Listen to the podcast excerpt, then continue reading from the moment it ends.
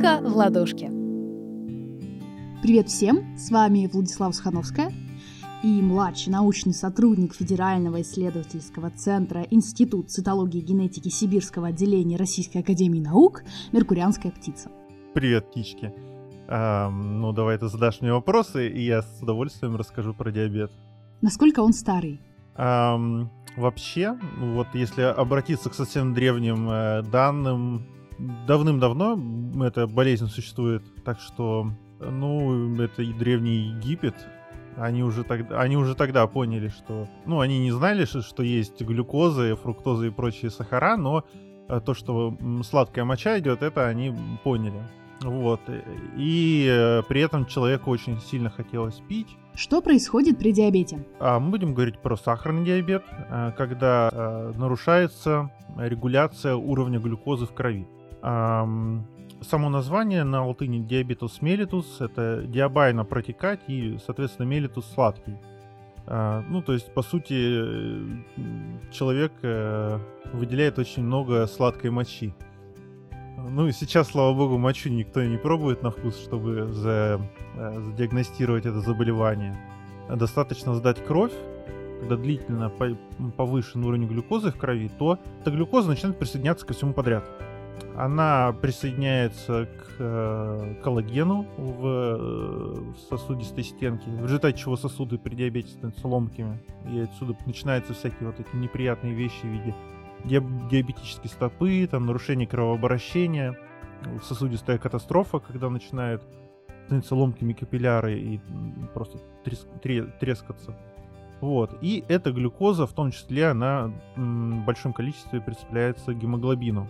В общем, все очень просто. В ответ на глюкозу э, происходит выброс инсулина. Конечно, участвует большое количество других гормонов в регуляции. Дело в том, что гормонов или каких-то сигнальных э, агентов, которые поднимают глюкозу, очень много, потому что если у тебя не будет глюкозы, то ты, скорее всего, хлопнешься в обморок. То есть эволюционно важно было поддерживать уровень глюкозы выше определенного уровня, потому что для мозга глюкоза является в норме, конечно, единственным субстратом для питания. Поэтому, когда у тебя падает уровень глюкозы, появляется сонливость, Э, расконцентрированность. Инсулин, он такой один. Э, этот инсулин попадает в кровоток, соответственно, и действует на, на ткани, которые являются инсулинзависимыми. А, это ткани, которые в ответ на действие инсулина на них, они начинают захватывать глюкозу. То есть инсулин помогает запихать глюкозу в нужные ткани? Да, не только запихать, но и э, ее там удержать.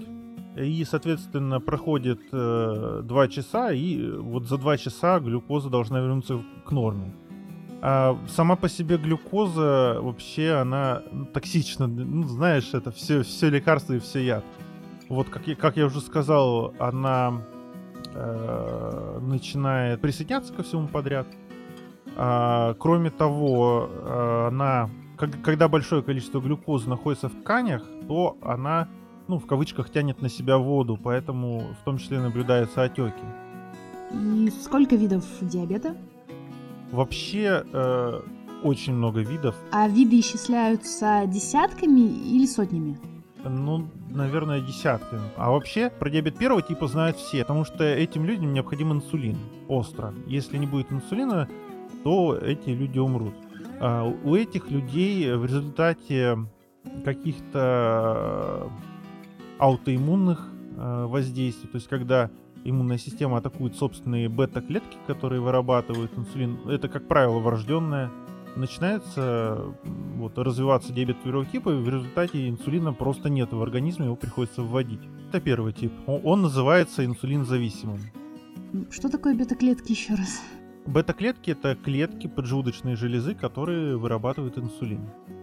Второй тип это вот прям наиболее распространенный ну, я вот не обладаю прям точными данными прям вот на данный момент, но примерно из э, населения планеты, наверное, около ну, 250-300, наверное, миллионов человек страдают диабетом второго типа. По поводу распространенности, ну, конечно, там в каких-то странах превалирует, э, типа Америки, Китая, э, особенно когда начал развиваться фастфуд, В общем, э, в этом случае инсулин есть, но по сути инсулин э, не работает, сигнал от него не проходит. Э, есть очень много различных вариантов. Может быть э, поломкой самого рецептора инсулина на поверхности клетки, может быть поломан какой-то белок внутри клетки. Вот представь, если бы у инсулина был бы телеграм.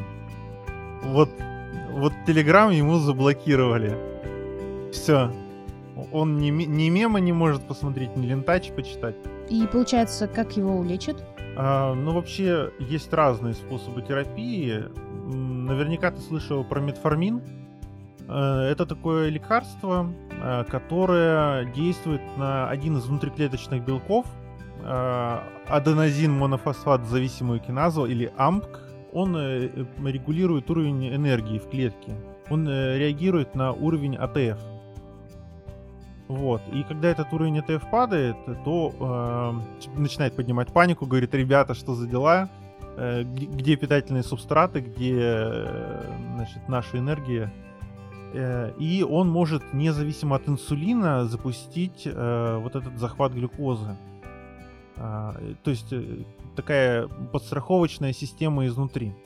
Uh, и этот же белок может быть активирован с помощью физических упражнений. Поэтому, когда у человека uh, диабет uh, на начальной стадии находится именно второго типа, там, как правило, в терапию вводится, ну, это обязательно, это физическая культура.